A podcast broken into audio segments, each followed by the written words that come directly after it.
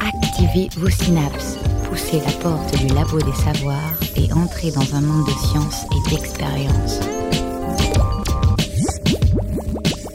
C'est le labo des savoirs. Bonjour et bienvenue au Labo des Savoirs. En octobre 2016, un article de la revue Nature annonçait que la longévité de l'être humain ne dépasserait 115 ans que dans des cas exceptionnels. Contester ces conclusions ont néanmoins relancé le débat sur l'évolution des capacités de notre espèce. Après le plus vite, plus haut, plus fort, le prochain défi de l'homme sera-t-il juste de lutter pour se maintenir à niveau Après des décennies d'amélioration des caractéristiques humaines, longévité, taille, performance physique et intellectuelle, de nombreuses données suggèrent que des limites sont en train d'être atteintes dans tous ces domaines. Déjà, de nouvelles technologies visent à modifier la manière dont l'homme, son corps et son cerveau fonctionnent et interagissent avec leur environnement. Elles participent de ce que l'on appelle désormais l'augmentation de l'homme par l'information par l'informatique et la technomédecine. Par petites touches, elles modifient peu à peu des données essentielles de notre vie, comme le vieillissement, l'intelligence ou encore la procréation. Et des technoprophètes, qui ne sont pas tous des illuminés, rêvent même l'avènement d'une nouvelle humanité, Grandes et petites questions éthiques se posent devant un phénomène qui ne relève plus seulement de la science-fiction. Alors parmi les technologies de rupture qui font parler d'elles aujourd'hui, comment identifier celles qui changeront vraiment le monde, l'homme en profondeur Une émission du Labo des Savoirs proposée dans le cadre de la Nuit Blanche des chercheurs. Je suis accompagnée aujourd'hui de Patricia Lemarchand, médecin au CHU de Nantes, professeur de biologie cellulaire à l'Université de Nantes. Vos recherches portent sur la thérapie génique et la thérapie cellulaire pour les maladies cardiovasculaires et respiratoires et sur les cellules souches. Bonjour. Bonjour. Tiffaine Rouault, vous êtes médecin neurologue, spécialiste de l'électrostimulation cérébrale à l'hôpital Nord-Laennec à Nantes. Bonjour. Bonjour. Et enfin, Yannick Aoustin, professeur à l'Université de Nantes au département de physique. Vous travaillez au sein du laboratoire des sciences du numérique de Nantes dans le domaine de la robotique où vous vous consacrez notamment à l'étude de la marche des robots humanoïdes, des exosquelettes et des prothèses myoélectriques. Bonjour. Bienvenue également à mon équipe. J'ai nommé Maxime Labatte, Vassili Moromiosek et Maxime Devige. Bienvenue au Labo des Savoirs. Attention, recherche en cours. Pacemaker, prothèse auditive, électrode cérébrale, de plus en plus, la frontière entre l'homme réparé et l'homme augmenté tend à s'estomper. Des expérimentations sont en cours pour l'implantation d'un cœur artificiel, d'une rétine à base de cellules souches ou encore d'un bras articulé commandé par le cerveau. Alors pour la première fois depuis 1985, l'espérance de vie a fléchi aux États-Unis. En France, les hommes ont perdu 3 mois et les femmes 4 mois d'espérance de vie en 2015. Pour autant, la baisse de l'espérance de vie signifie-t-elle nécessairement que l'on a atteint nos limites? C'est ma première question, Patricia Lemarchand. Ben, je crois qu'il faut distinguer euh, l'espérance de vie et l'espérance de vie en bonne santé. C'est-à-dire qu'on a eu un allongement euh, très important, euh, parallèle des deux, de l'espérance de vie et l'espérance de vie en bonne santé. Et maintenant, on assiste quand même à un allongement de la, vie, mais qui ne se fait pas forcément en bonne santé pour les dernières années et euh, qui nécessite en plus des prises en charge particulières et donc qui effectivement euh, pose question. Maintenant, on est quand même bien loin euh, des 115 années que vous avez annoncées dans le papier de Nature, donc on pourra probablement en gagner encore un peu quand même. Donc cette baisse, elle serait surtout conjoncturelle finalement? Bah, elle est due peut-être à des questions environnementales qui n'ont rien à voir avec nous, mais qui sont quand même au cœur des problèmes sociétaux à l'heure actuelle. Alors Patricia Lemarchand, vous travaillez sur le cas euh, très spécifique des cellules souches. Alors euh, rapidement, une cellule souche, c'est une cellule euh, indifférenciée, capable de s'auto-renouveler et de s'adapter à n'importe quel type cellulaire. C'est ça qui est très important. Et également de proliférer en culture. Est-ce que vous pouvez nous parler justement du potentiel de ces cellules souches? Mais l'idée, c'est de se dire que dans un certain nombre de maladies, il y a une lésion d'un tissu et d'un organe et euh, un manque finalement de cellules en bonne santé et que euh, grâce aux cellules souches, on pourrait, euh, par une source extérieure donc de cellules, réimplanter de nouvelles cellules dans ce tissu abîmé et lui donner en quelque sorte une deuxième jeunesse. Ça paraît très simple.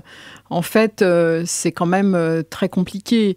Euh, la première chose sur laquelle les chercheurs ont travaillé pendant très longtemps, c'était de trouver les, bonnes cellules à injecter. C'est pour ça qu'on a travaillé plutôt sur les cellules souches, puisqu'elles ont ces, ces capacités remarquables que vous nous avez explicitées. Donc maintenant, on a une assez bonne idée du type de cellules que l'on veut injecter et de ce que l'on peut en attendre.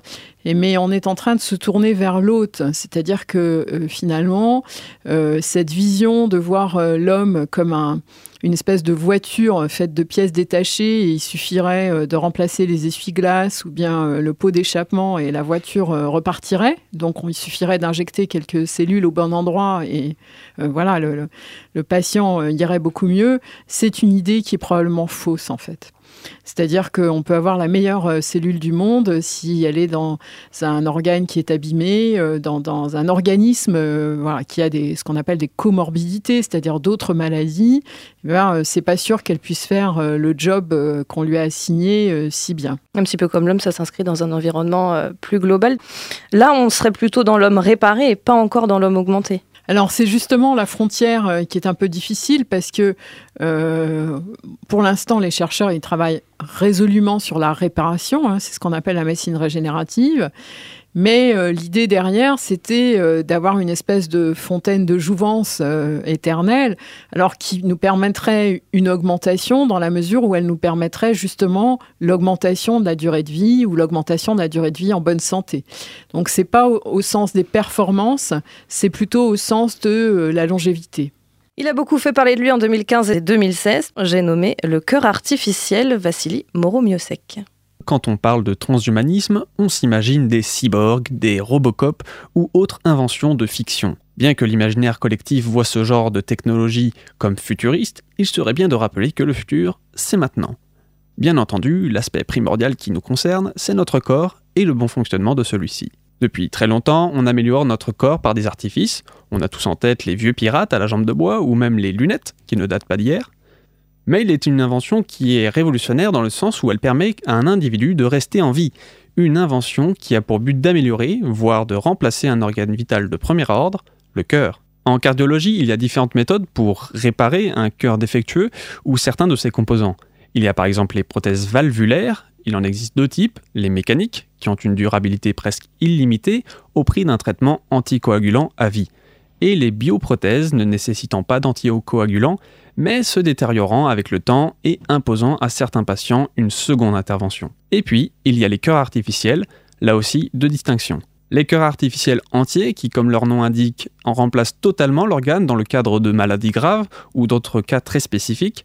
Sinon, il y a les cœurs artificiels provisoires, eux, remplacent l'organe avant la transplantation d'un cœur pendant plusieurs semaines ou plusieurs mois. À l'heure actuelle, les transplantations de cœurs humains sont la solution la plus sûre et la plus développée. Comme dans presque tous les procédés médicaux, il y a un risque. Dans les cas des cœurs artificiels, plusieurs facteurs peuvent altérer leur bon fonctionnement. Tout d'abord, l'autonomie de la prothèse. Son dysfonctionnement peut avoir de très graves conséquences, jusqu'à l'arrêt cardiaque et la mort. Et jusqu'à présent, cette technologie n'a pas pu dépasser les phases de test permettant son utilisation à plus grande échelle. Le fleuron de cette technique est le cœur artificiel Carmat, développé à Nantes par Alain Carpentier et la société Matra Défense.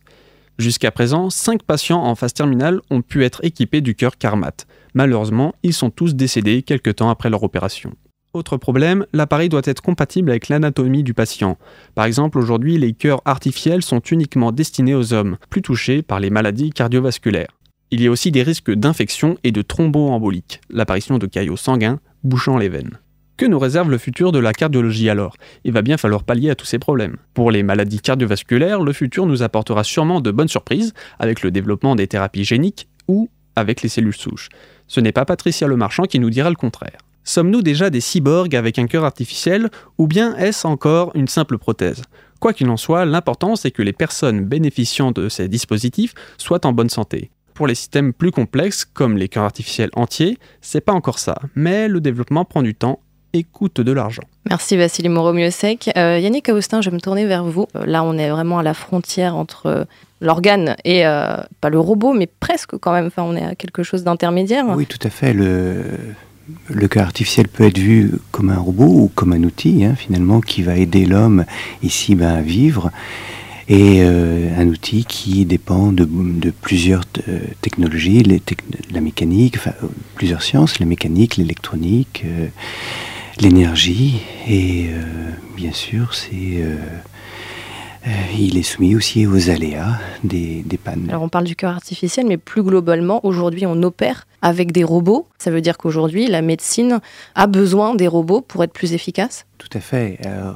Pour la chirurgie, alors, euh, en tant que euh, néophyte, il me semble qu'il y a eu trois générations.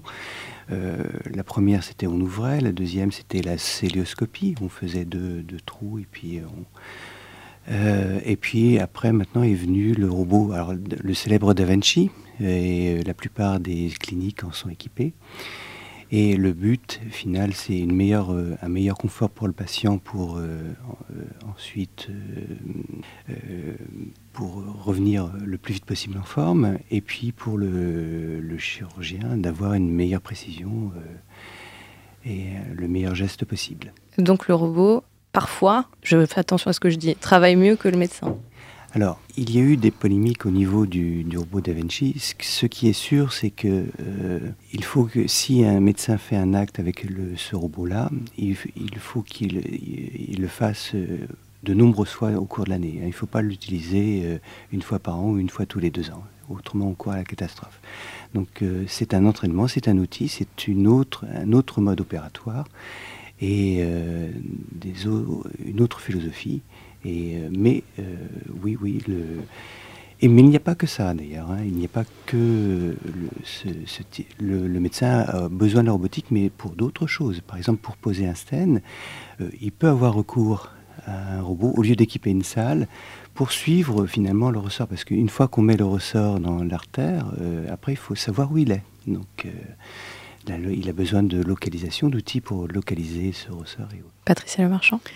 Je trouve que quand vous dites ah le robot euh, permet euh, que le médecin fasse mieux, euh, dès que le chirurgien, dès que le chirurgien il a une pince dans sa main ou, un scalpel, il fait mieux qu'à main nue. Donc finalement le je ne suis pas chirurgien, mais il me semble que c'est juste, c'est une amélioration, alors spectaculaire, mais, d'outils que déjà le chirurgien avait. J'imagine que un robot n'a jamais enchaîné 30 euh, heures de garde à la suite. C'est plus par rapport aux limites, justement, pour revenir aux limites de l'être humain, en termes de capacité intellectuelle et physique. Oui, mais il n'est pas, il n'est pas il doit être manipulé par quelqu'un qui, lui, peut être fatigué. Pour l'instant, il n'y a pas de robot sans chirurgien. Pour euh, compléter euh, les propos de, Patricia, pour travailler régulièrement avec les neurochirurgiens, je pense que le robot n'est que le prolongement du bras du neurochirurgien et lui-même ne se guide pas. Donc si le robot ne fait partie que d'une amélioration technique globale, associée aussi aux techniques d'imagerie, qui permettent de préciser, d'assurer, de sécuriser le geste du neurochirurgien, mais qui, si le chirurgien n'a pas cette compétence, le robot ne va pas améliorer le résultat opératoire. Donc le robot n'est que le prolongement du bras du chirurgien dont il précise le geste, mais le robot seul ne fait pas l'intervention. Alors très bien, vous m'offrez une transition euh, parfaite puisque on allait parler euh, prothèse. Yannick Aoustin, prothèse, exosquelette, robot, euh, quelle fonction, quelle fonctionnalité On en est où là? D'abord au, niveau du, robot, d'abord le robot signifiait travail. Alors dans les années 50, on parlait surtout du robot manipulateur et puis maintenant on parle du robot mobile robot, c'est un robot, un système polyarticulé. Alors, pour les, exosquelettes, le premier exosquelette euh, pouvait euh, tripler, euh, quadrupler la, force d'un être humain, mais il était tellement lourd qu'il rendait instable sa locomotion. maintenant, on arrive à faire des exosquelettes qui sont beaucoup plus adaptés à la morphologie de l'humain euh, voire même à, penser euh, euh, des exosquelettes pour les enfants et, prendre en compte leur, croissance. Alors, ces, exosquelettes corps entiers sont, donc, sont une assistance pour l'homme, pour l'aider, soit dans des tâches professionnelles, pour éviter les traumatismes musculo-squelettiques, mais aussi pour la réhabilitation euh, pour euh, quelqu'un qui a subi un, AVC, par exemple, un accident cardiovasculaire cérébral. Et, mais attention, l'exosquelette peut aider à, reprendre les réflexes de la marche, mais ce n'est pas une réponse parfaite pour les, personnes gravement atteintes, une chaise roulante est aussi bien fait, c'est aussi bien le, travail. Alors pour ce qui est des, prothèses, effectivement, nous avons une activité sur les prothèses. Nous travaillons sur euh, des informations données électriques données par les muscles. Et nous cherchons par un système à décomposer, à retrouver l'information des neurones. Voilà. Donc on a les unités motrices qui sont composées des neurones, des nerfs et des muscles. Et, à partir des signaux électriques que nous enregistrons, alors intramusculaires pour l'instant et peut-être de surface un jour, nous arrivons à décoder les informations du système nerveux central. Il y a aussi une autre technique, mais euh, sur laquelle personnellement je ne travaille pas, qui est la BCI, c'est la Brain Computer Interface, qui elle cherche à voir par des méthodes de classification euh, ce que souhaite la personne directement au, travers du cerveau. Mais je pense qu'à l'hôpital d'Ainec, il, il, serait mieux il serait plus à même euh, d'en dire que moi, je pense. Et quand on parle de prothèse ou d'exosquelette, on est là aussi encore dans, l'homme réparé, pas tout à fait dans l'homme augmenté non, je, préfère encore le terme d'outil. pour moi, l'exosquelette est un outil, et dès que la personne enlève euh, son exosquelette, elle revient à, ses propres difficultés. Donc, euh, le, coureur amputé qui marche avec des, des jambes fibres carbone, dès qu'il rentre dans sa cuisine, il redevient malheureusement l'homme. Euh, donc je dirais plutôt l'homme assisté pour l'instant. Euh. mais indirectement, euh, si, vous, si vous brossez les dents avec la main droite parce que vous êtes droitier et qu'un jour vous changez de main pour la main gauche, ça va certainement modifier des choses au niveau de votre cerveau. Donc l'utilisation d'un robot peut créer du lien social, peut créer des compétences chez le malade et lui améliorer aussi ses performances peut-être, mais d'une façon indirecte. en tout cas, euh, ces progrès, parce que ce sont des progrès qu'on évoque depuis le début de cette émission, introduisent une révolution dans le domaine de la santé, tant du côté de la prévention euh, des risques que de la guérison. Globalement, on peut dire que c'est du positif. Oui, bien sûr, euh, mais voilà, il faut euh, je ne crois pas qu'il y ait de révolution, en tout cas en ce qui concerne les cellules souches. Hein. Il, y a, eu beaucoup, beaucoup d'espoir au départ, euh, comme il y en a eu d'ailleurs euh, pour la thérapie génique il y a une vingtaine d'années. Et puis on se rend compte bah, que ce n'est pas la panacée, ça ne va pas répondre à toutes les questions et que ça restera une, méthode de traitement parmi d'autres adaptée à certaines pathologies, mais on va certainement pas transformer, par exemple, nos hôpitaux en vastes laboratoires de préparation de cellules. Quel rôle le, big data a joué dans, dans tous ces progrès, dans toutes ces avancées? Euh, le, big data permet euh, d'enregistrer énormément de, données, de tester énormément de combinaisons d'hypothèses, de calculs et euh, il est en pleine croissance. Et personnellement, par exemple, nous, nous, employons euh, le supercalculateur qui est à l'ECN pour tester des, combinaisons de solutions pour décoder justement ces cellules qui permettront, euh, nous l'espérons, d'approcher l'habileté de la, manipulation humaine. Entre l'espérance de vie et la qualité de vie, ça rejoint un petit peu ce que vous disiez en début d'émission, Patricia, qu'est-ce qui a le plus progressé ces 20 dernières années? Et Pour l'instant, ce sont les deux mais maintenant, on voit un tassement euh, de la qualité de vie sur les, dernières années avec des maladies chroniques euh, graves euh, et des handicaps importants qui, impactent fortement la, qualité de vie des personnes âgées. Du coup, est-ce qu'on ne va pas un petit peu vite en parlant d'homme augmenté ou, de transhumanisme, alors même qu'on constate justement ce, tassement de la qualité de vie, Tiffany Rouault?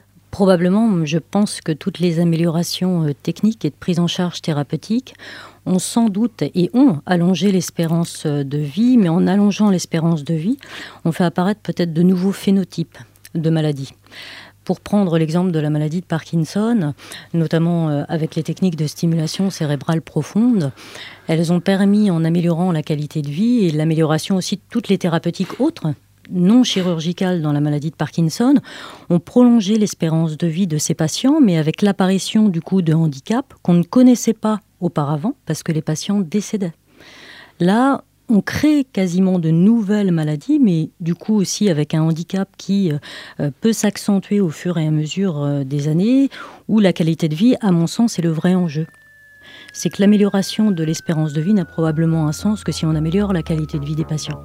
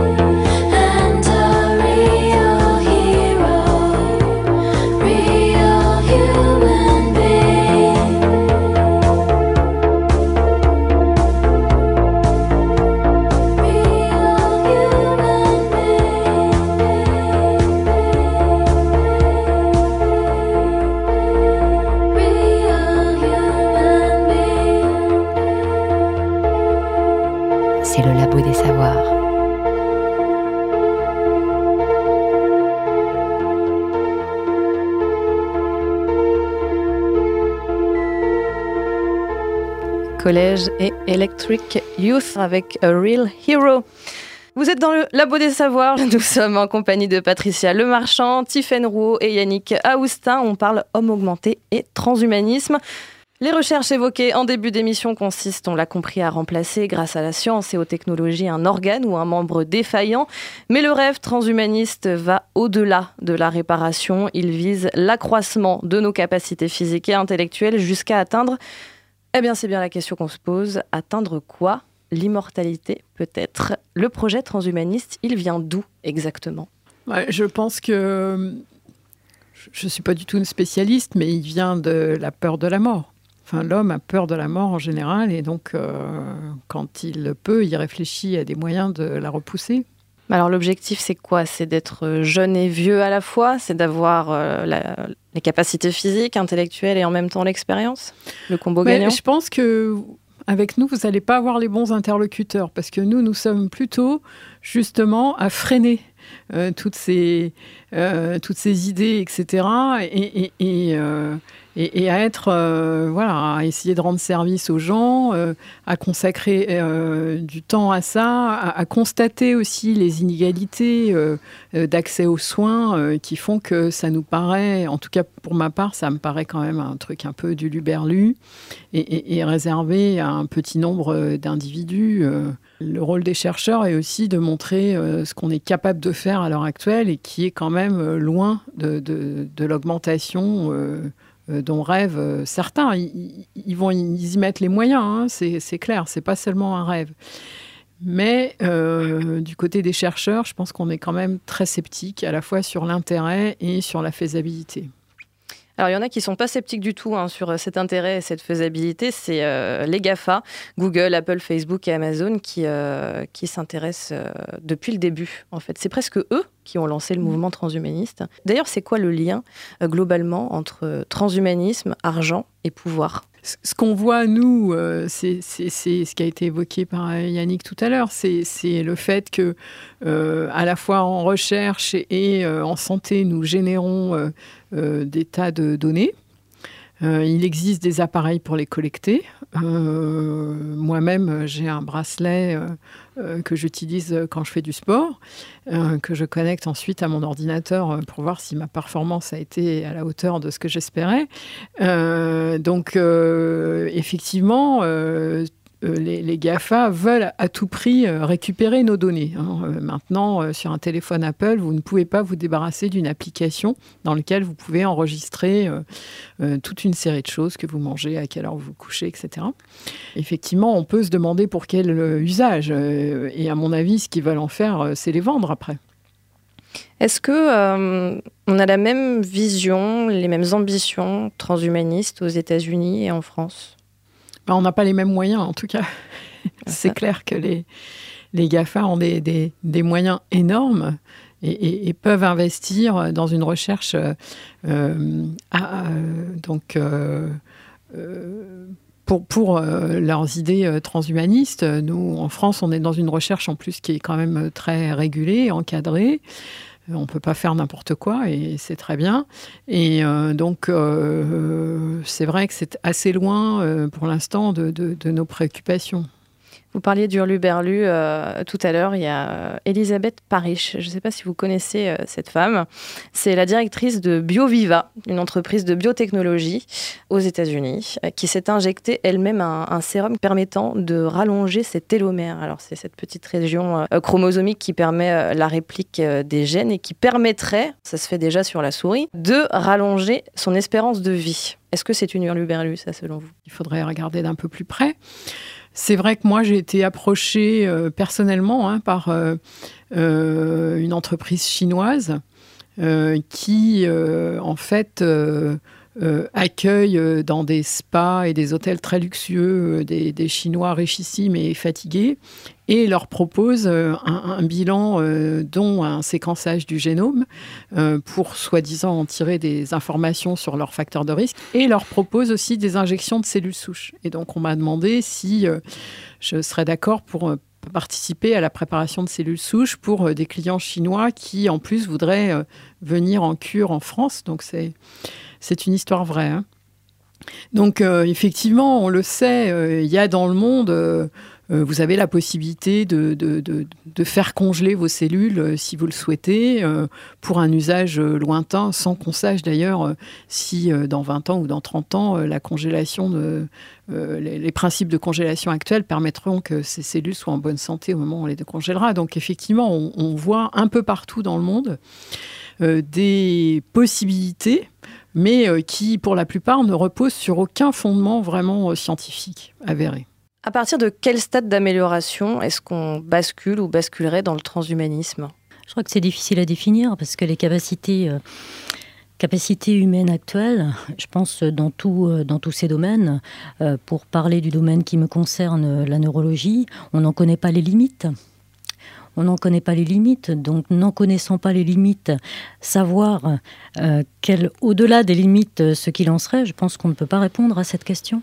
Je pense qu'effectivement, l'idée du transhumanisme est, venue de la peur de la mort. Je pense que pour nous, euh, euh, soignants, et, je pense autour de cette table ronde, on a plus peur, nous, du handicap du handicap que la mort et que euh, la, médecine euh, en France euh, soigne encore, soigne encore tous, ces, tous ces citoyens, quelle que soit leur capacité de revenus, en essayant d'avoir une accessibilité aux soins pour tous, ce qui n'est probablement et ce qui n'est pas le cas aux États-Unis, avec une financiarisation des soins qui conduit à une conception du soin comme un bien de consommation, ce qui, je l'espère, ne sera pas le cas et ne sera jamais le cas chez nous, et que le le concept de, transhumanisme et de l'immortalité est sans doute plus prégnant aux États-Unis qu'il ne l'est en France. Ouais, ça rejoint ce que vous expliquiez plus ou moins tout à l'heure, c'est-à-dire on, va trop vite finalement, on veut aller plus loin, mais on ne sait même pas si on est allé au maximum de nos euh, capacités. Après, c'est ça, c'est la question est-ce qu'il faut rajouter des jours à la vie ou de la vie à chaque jour? Je pense que pour ma part, c'est rajouter de la vie à chaque jour et améliorer la qualité de vie euh, des patients qu'on prend en charge et que l'objectif n'est pas de rajouter un an, deux ans, cinq ans, que, que la finalité n'est probablement pas d'aller vers une durée de vie illimitée, parce que dans ce cas-là, la, vie n'aurait probablement plus de sens et qu'elle n'a finalement de, sens que si elle a une fin. Euh, pour, pour euh, en améliorer la qualité tous les jours. Effectivement, parfois, quand la qualité de vie n'est pas au rendez-vous, il serait peut-être préférable de mourir. C'est en tout cas le message non sans humour que nous délivre la chanteuse Guédré, qu'on écoute tout de suite. Grand-mère, grand-mère, j'aime quand tu me racontes des histoires. Grand grand-mère. Oui, surtout celle de quand t'as glissé sur le trottoir. Et oui, grand-mère, il est très bon ce thé. Et non, ça ne me gêne pas que t'enlèves ton dentier. Ce qui me met un peu plus mal à l'aise, c'est que là, grand-mère, t'es en train de pisser sur ta chaise. J'ai rien dit quand tu m'as pris pour le jardinier. J'ai fait semblant de ne pas t'entendre péter. Mais là, c'est dégueulasse, vraiment. Grand-mère, je crois qu'il est temps. Il est temps que tu meurs, grand-mère. Grand-mère, il est temps. On va passer chez le notaire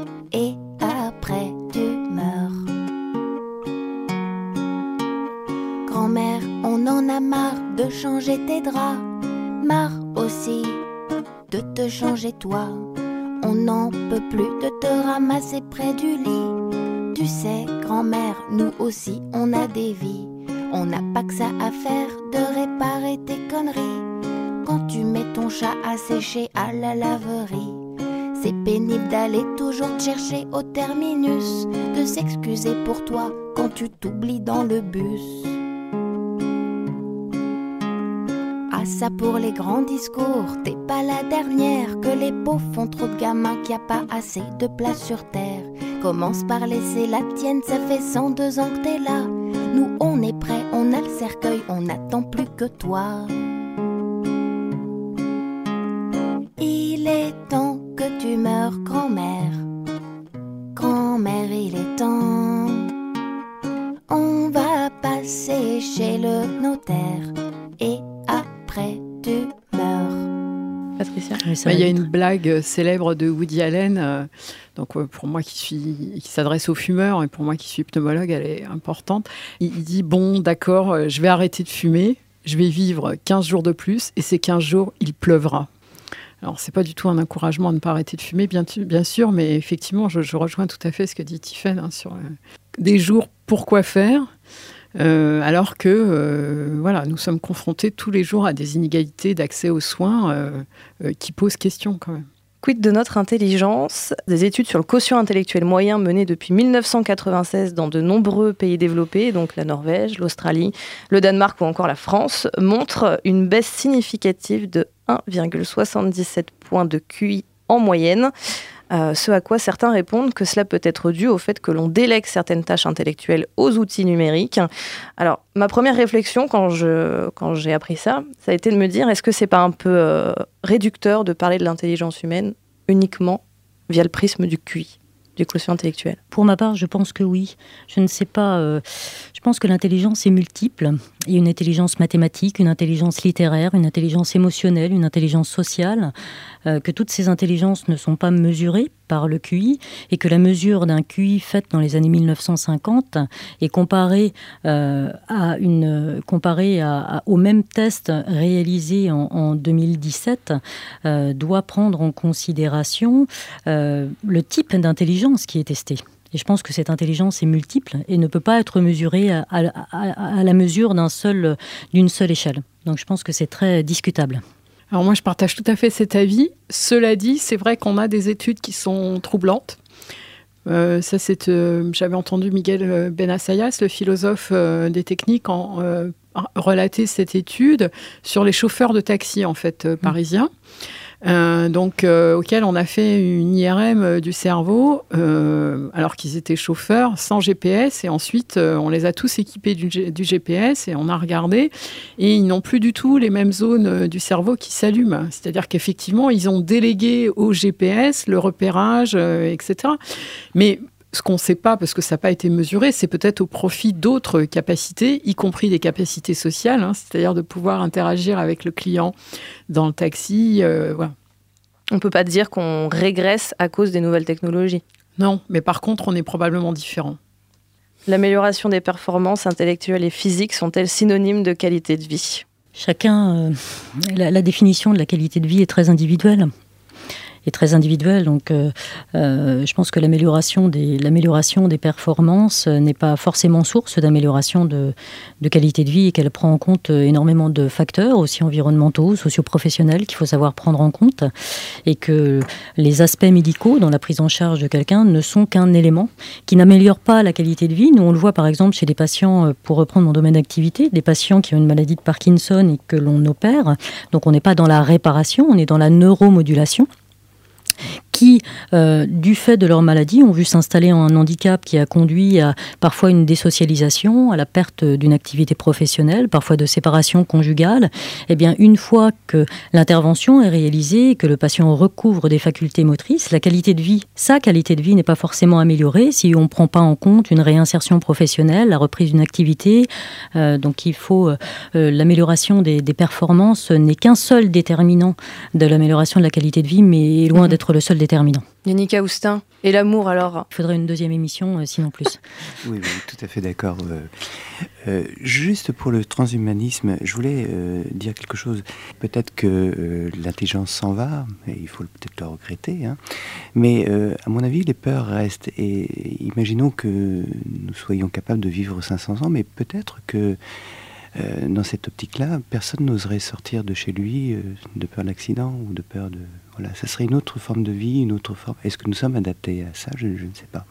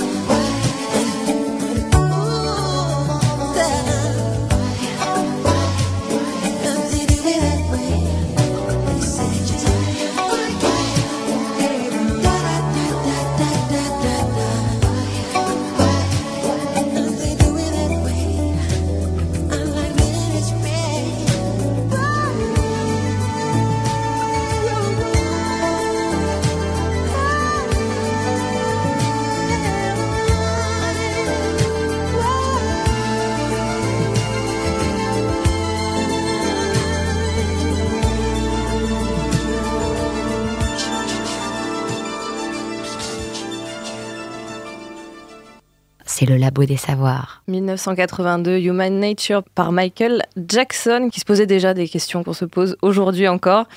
Toutes ces possibilités posent évidemment des questions éthiques. Euh, par exemple, si la fécondation in vitro offre des options high-tech, quelles conséquences l'élimination des imperfections aura-t-elle sur la biodiversité humaine?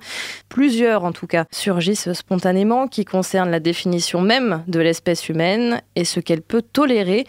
Maxime Devige s'est intéressé au concept de vallée dérangeante. Bonjour à tous et mille excuses, je regrette tellement de ne pas pouvoir être avec vous pour jouer les trublions pédants en live. Alors du passé, je vous dis bonjour. Bonjour Agathe, bonjour très chère équipe du Labo des Savoirs et bonjour à nos invités. Bonjour Patricia Lemarchand, bonjour Yannick Austin et bonjour cher troisième invité dont je ne connais pas l'identité au moment où j'enregistre cette chronique. C'est Tiffaine Roux, la troisième Maxime. Ah, très bien, d'accord. Euh, eh bien, bonjour euh, Tiffaine, je, suis très heureux de partager ce temps d'antenne avec vous pour parler un peu de robotique. Ah oui, mais c'est pas ça le sujet, Maxime. En fait, on parle de transhumanisme. C'est pas tout à fait la même chose. Ah, bah super, merci de prévenir Agathe. C'est un peu tard parce que cette chronique est déjà écrite et enregistrée, mais bon, c'est pas grave, je trouverais bien une façon de replaquer, mi-vu, mi-connu. Bon, déjà que cette chronique a un peu du mal à décoller, si vous me coupez toutes les deux minutes, je vais pas m'en sortir non plus. Bon, désolé, allez-y quand même. Hein. La vallée dérangeante, également appelée Uncanny Valley en anglais, est à l'origine un concept développé par le roboticien japonais Masahiro Mori et qui désigne la répulsion que l'on peut ressentir à l'égard de robots humanoïdes nous ressemblant juste un peu trop pas assez. Si vous créez un robot qui ressemble à un être humain, plus vous le faites réaliste, plus ses imperfections paraissent monstrueuse, difforme, malaisante. Mais au-delà d'un certain degré, si l'illusion est assez parfaite, le malaise disparaît. La vallée dérangeante, c'est donc cet entre-deux chelou qui nous met mal à l'aise et qui fait qu'on préférerait avoir affaire à une création qui ne ressemble pas du tout à un humain. Si vous dessinez une courbe avec en abscisse le niveau de réalisme, de ressemblance avec l'humain, et en ordonnez l'empathie que vous ressentez pour une création, vous pouvez mettre par exemple à la toute fin, tout en haut de votre courbe, votre petite sœur, degré d'empathie pour un très haut degré de ressemblance avec un humain, puisque c'est un humain.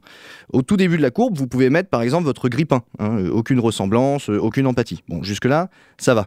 Mais votre courbe n'est pas une belle ligne droite, car au milieu, il y a le cas de ce qui ressemble à un corps vivant, mais qui ne l'est pas tout à fait. La ressemblance augmente sans être parfaite, et notre empathie passe dans le négatif. On est dérangé.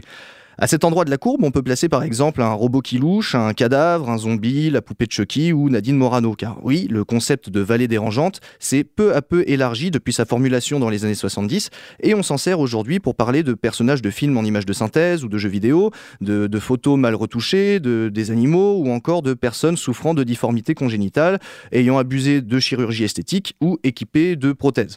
Et on est donc tenté de se demander quelle est la place des humains augmentés sur cette courbe. Mais si le concept de vallée dérangeante vient désigner notre réaction épidermique et spontanée face au truc chelou, il ne vient pas pour autant le justifier, ni le légitimer. Et notre rejet ne pose pas de problème tant qu'on a affaire à des robots moches ou des Terminators ou des Silons, mais il en devient un lorsqu'il affecte notre comportement vis-à-vis d'un amputé avec une prothèse un peu trop dans le creux de la vallée, ou lorsqu'il s'agit, à l'inverse, d'avoir de l'empathie pour Nadine Morano. Parce que oui, les réactions hostiles ayant pour origine ce type particulier de ressenti, cette peur presque irrationnelle de la différence que le concept de vallée dérangeante vient pointer du doigt, c'est de la xénophobie. Et que celle-ci soit renforcée par n'importe quel sentiment d'appartenance à une communauté, n'importe quelle question identitaire nationaliste ou n'importe quel délire réactionnaire, ou qu'elle soit amoindrie par l'amour du couscous ou par le fait d'avoir une amie plus noire qu'une arabe, elle n'est jamais légitime. J'ai donc hâte qu'on voit partout se trimballer des gugus avec des caméras greffées sur le pif, des puces dans les doigts ou des organes artificiels, que ça devienne juste terriblement quotidien et qu'ils aient toute notre empathie. Mais bon, pour ça, je pense qu'on n'est pas encore sorti des ronces. Tu sais donc pas que c'est pas bien d'être raciste? Maxime Devige, qui va être satisfait puisque Maxime Labatte, ici présent, va nous parler du premier des cyborgs et pas un cyborg de science-fiction, non, non, non, un cyborg dans le vrai monde de la vraie vie. Oui, tout à fait, le premier cyborg, ou du moins le premier à avoir été reconnu en tant que tel. Euh, c'est un artiste, il se nomme Niels Harbinson. Euh, je vous le refais, Neil Harbinson. Euh, il est bien sûr, comme son nom l'indique, catalan. Voilà. Euh, il est né euh, à Belfast en 1982. Euh, c'est donc un jeune homme, un petit peu plus jeune que notre rédactrice en chef Agathe Petit. Sauf que lui n'est pas alcoolique, il est acromate. Voilà, ça n'a rien à voir. C'est-à-dire qu'il ne voit pas les couleurs. il voit tout en nuances de gris. Et pourtant, il n'est pas du tout euh, dépressif, hein, rien à voir. Alors, je vous fais un petit rappel sur le, fonctionnement de notre œil. Euh, nous avons, au fond de notre œil, euh, plusieurs types de cellules photosensibles. Nous avons les bâtonnets, qui captent l'intensité de la lumière, et les cônes, sensibles à la couleur. Trois types de cônes pour les basses, les moyennes et les hautes fréquences. Donc, grosso modo, pour le bleu, le vert et le rouge. Voilà. S'il vous en manque un, vous êtes daltonien. Si vous n'avez pas de cône du tout, vous êtes acromate. Au passage, vous avez de grandes chances d'être photophobique, donc euh, très sensible à la lumière. Une amie à moi, euh, atteinte d'acromatopsie, c'est comme ça que ça s'appelle, ça touche quand même une personne sur 33 000 à peu près, donc euh, vous aurez peut-être une chance d'en rencontrer dans votre vie, avait en permanence sur les yeux des lentilles d'alpiniste. Et exactement comme Neil Harbinson, le premier des cyborgs, elle s'habillait en noir et en blanc tout le temps, voilà, pour pas se planter le matin en choisissant ses affaires, et euh, avait fait les beaux-arts ce qui peut paraître un choix de carrière un peu, un peu spécial. Voilà, elle faisait surtout de la gravure. Euh, mon amie euh, compensait un petit peu ses problèmes de vision avec une technique qu'elle avait développée de papier de couleur transparent elle mettait euh, euh, le calque rouge devant les images, par exemple, et si l'image disparaissait, c'est que c'était du rouge. elle mettait des calques verts, si l'image disparaissait, c'est que c'était du vert. Alors un peu galère pour mater un tableau en entier, mais euh, c'était quand même pratique pour voir la structuration du, tableau. Alors, qu'a fait Niels Harbinson, lui? Eh bien, il s'est tout simplement installé une caméra avec un petit programme qui transforme la lumière en son. Il appelle ça un Nyborg. Euh, plus précisément, elle transforme les fréquences des ondes électromagnétiques en ondes sonores. Le rouge-orange dans les graves euh, et le bleu-violet lui donnent des sons aigus. Il peut même entendre l'ultraviolet et l'infrarouge, comme les crevettes menthes, hein, par exemple, je ne sais pas si vous connaissez cet animal, euh, qui dispose, lui, de 16 types de cônes différents. J'ai peine à imaginer ce que verrait ce type de bestiole si on lui montrait un Kandinsky. Kandinsky, d'ailleurs, qui, lui, peignait euh, les sons. Voilà, donc il, donnait des couleurs aux sons et non pas du son à des couleurs, comme le fait notre premier cyborg. Il était synesthète. et a nommé d'ailleurs plusieurs de ses œuvres abstraites de couleurs de noms de morceaux de musique. Ces associations étranges sont très individuelles. hein. La synesthésie euh, euh, dépend vraiment de chaque personne. Certains hommes donnent des couleurs à des instruments de musique, par exemple, ou à des lettres. Euh, Il y a même une dame qui m'a expliqué un jour qu'elle avait des douleurs en couleur. Voilà, quand elle allait chez son médecin, elle lui disait Docteur, j'ai mal euh, orange euh, au bas du dos. C'est un peu absurde, je, suis complètement d'accord. Mais quand on y réfléchit, c'est un peu comme l'idée d'une couleur froide, ou une couleur chaude, ou une douleur aiguë. Ça n'a aucun sens finalement. Pourquoi ces expressions font-elles quand même du sens dans notre esprit? Eh bien parce que, au fond, ce ne sont pas nos yeux qui voient, ce ne sont pas nos oreilles qui entendent, mais notre cerveau, qui ne peut pas s'empêcher de tout mélanger. En touillant tout ce qui lui arrive de son système nerveux, le cerveau fait du sens. C'est pour cela que Neil Harbinson veut produire un maximum de cyborgs, car il est convaincu qu'avec de nouveaux sens, le cerveau humain trouvera de nouvelles manières de faire du sens et pourra inventer un futur inattendu, plein de nouvelles sensibilités. Ou comment faire d'un handicap une utopie pour toute l'humanité. Ou comment redonner du sens au sens. Merci Maxime Labatte. Tiffany Rouault, qu'est-ce que vous pensez de ça? De redonner du sens au sens ou d'autres sens. Euh, par rapport à, par rapport à ce, cette, cette personne, ce jeune homme, euh, je, je pense qu'il il a eu recours à une technique dont on dispose déjà, qui n'est pas celle de l'augmentation de l'homme, mais de la neuromodulation. Là, il ne se répare pas, il ne répare pas une fonction, il ne restaure pas une fonction, puisqu'il n'aura pas de perception visuelle des couleurs, mais il transforme une information en une autre. Donc je pense qu'il fait de la neuromodulation plus que du transhumanisme. Le, le cyborg, c'est surtout qu'il a, il a réussi à se faire photographier sur sa carte d'identité avec son appareil euh, qui est fixé tout le Mm. temps sur lui, parce qu'il dit que c'est vraiment un nouvel organe qu'il a. Donc du coup, c'est pour ça qu'il a été reconnu en tant que cyborg, c'est que cet organe-là est, un organe mécanique, mais un organe qui est vraiment implanté tellement fort dans son cerveau qu'il n'est pas détachable. Il, il raconte qu'il rêve euh, en son comme ça maintenant. Il rêve des couleurs en son et tout. Donc c'est vraiment euh, incrusté dans son esprit très très profondément. Est-ce que pour autant on peut comparer ça à une prothèse euh, auditive? Parce qu'on implante aussi maintenant à l'intérieur du, du crâne? Ah, je pense que c'est différent parce que la, la prothèse, euh, là, c'est ce que vous disiez très bien, ce n'est pas l'œil qui voit ni les oreilles qui entendent, c'est le cerveau qui interprète l'image visuelle et qui interprète l'image que lui transfère la rétine. Euh, et euh, c'est le, ce n'est pas l'oreille qui euh, l'oreille est le récepteur du son qui est ensuite intégré au niveau du cerveau par des structures cérébrales spécifiques. Euh, donc la prothèse auditive capte les ondes sonores qu'elle transmet par voie osseuse, transosseuse, et ensuite sont interprétées comme ondes sonores. Alors que là, c'est un message qui initialement est visuel électromagnétique, hein, qui est transformé en ondes sonores. Donc les canaux d'interprétation euh, par le cerveau sont tout à fait différents. Patricia, est-ce que c'est un hurluberlu, euh, ce Niels euh, Harbinson? Euh, non, je pense qu'il a trouvé une réponse euh, adaptée euh, à son problème. euh, donc, euh, mais qui est probablement qu'individuel.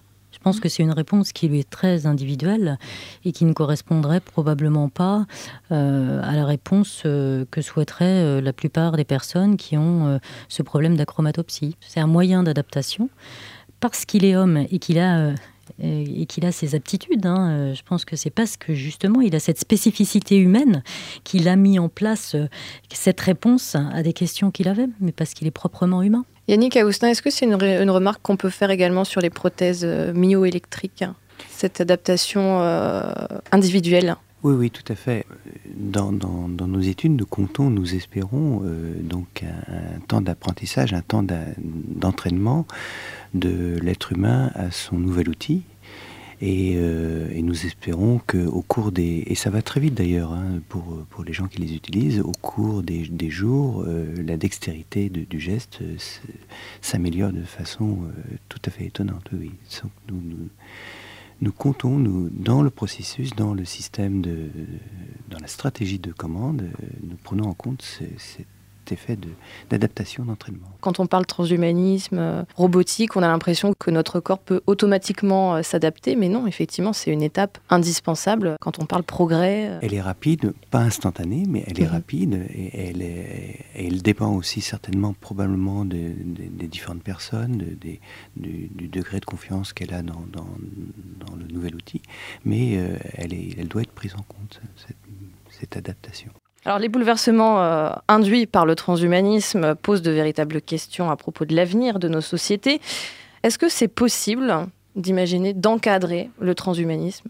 Oui, on a une euh, loi de, bioéthique euh, qui, pour l'instant, s'est intéressée aux problèmes auxquels on est actuellement confronté, mais elle est revue au Parlement tous les cinq ans. Donc, je pense que elle pourrait euh, aussi euh, s'occuper de ces problématiques. Juridiquement, c'est faisable en tout cas. Oui, oui, c'est tout à fait On a l'impression qu'il y a une espèce de fuite en avant, toujours plus d'innovation. Après, euh, d'un pays à l'autre, c'est quand même très, très variable. Hein. C'est-à-dire que l'Angleterre, par exemple, est beaucoup plus permissive que ne l'est la France. Pour quelle raison d'ailleurs? Bah, Des conceptions philosophiques assez différentes. Alors justement, puisqu'on parle de philosophie, euh, Jean-Claude Guillebaud, qui est philosophe, parle d'une forme d'immaturité militante marquée par la haine du corps, de ses infirmités et de ses souffrances et de ses imperfections. Une haine, en somme, de ce qui fait l'homme. Euh, quand on entend ça, on a l'impression qu'en fait, on a un grave complexe vis-à-vis de nous-mêmes. Oui, alors en tant que médecin, j'ai un peu de mal quand même avec ça parce que ben voilà, on est confronté quand même à des gens qui, comme l'a dit euh, ont des handicaps euh, lourds, euh, qui, euh, ont des retentissements importants sur leur vie. Donc, c'est pas des caprices. Ce sont pas des caprices, ce sont des maladies chroniques avec des conséquences importantes. et c'est normal qu'on essaie de soulager ces patients et de trouver des solutions. Et par rapport au regard qu'on porte sur ces infirmités, c'est peut-être plus ça, et c'est aussi ce qui a été euh, distillé dans la chronique de Maxime de Vige, c'est cette euh, incapacité à assumer nos faiblesses. C'est pas une incapacité, c'est simplement un désir euh, naturel de, pouvoir les corriger, ou en tout cas de mener une vie la plus normale possible. Et je pense que des associations telles que euh, l'Association française des myopathies et le Téléthon a beaucoup contribué à changer euh, l'image du handicap euh, et, à favoriser l'intégration des, personnes handicapées dans notre société. Est-ce qu'il y a des choses aujourd'hui qu'on sait faire, mais qu'on n'ose pas faire sur l'homme? Bah, On a eu il y a quelques années un, Coréen qui, qui, prétendait savoir cloner euh, donc euh, l'être humain, euh, ça fait quand même maintenant plusieurs décennies qu'on sait cloner les animaux, donc cette recherche est totalement interdite en France. il est clair que dans quelques années, si c'est pas déjà fait, on, pourra au moins techniquement cloner des êtres humains, mais ceci est totalement interdit en France et je pense que les chercheurs sont d'accord avec cette interdiction. Est-ce qu'il ne faudrait pas euh, qu'il y ait un cadre mondial à ce niveau-là? Alors, il y a euh, des tentatives d'harmonisation, au moins des pratiques euh, en Europe. Mhm. Pas sur tous les sujets, mais notamment sur les cellules souches. Et mm, il y a maintenant énormément de pays quand même qui se sont dotés de comités d'éthique et qui se sont dotés de législation. Donc on, on tend, euh, en tout cas au moins à une prise en compte euh, partout de ces problèmes-là, avec des réponses qui restent pour l'instant différentes. Le transhumanisme fut longtemps de l'ordre de la science-fiction, le vieux rêve d'un être humain augmenté, vivant plus longtemps, en meilleure santé, déjouant les règles de la nature pour conjurer la mort, ou en tout cas la retarder au maximum. Aujourd'hui, des sommes colossales sont investies, notamment aux États-Unis, pour faire de ce mythe une réalité, mais et c'est l'éternelle question, jusqu'où peut-on Jusqu'où doit-on aller? Ce que la technique rend possible, l'éthique doit-elle l'accepter? Pour certains, la réponse est clairement non. Euh, le transhumanisme compte de farouches adversaires tels que l'historien Francis Fukuyama, auteur du livre La fin de l'homme, les conséquences de la révolution biotechnique, paru en 2002. Il reproche à ce mouvement de promouvoir une forme supérieure de l'inégalité, celle qui régnerait entre les hommes naturels et les hommes augmentés. C'est la fin de cette émission. Merci de l'avoir suivi. Émission en lien, on le rappelle, avec la Nuit Blanche des chercheurs qui consacrera pas plus tard que demain à Stéréolux à partir de 18h euh, deux tables rondes. Euh, la première sur le transhumanisme et l'homme augmenté, mais aussi une seconde sur le big data et la santé.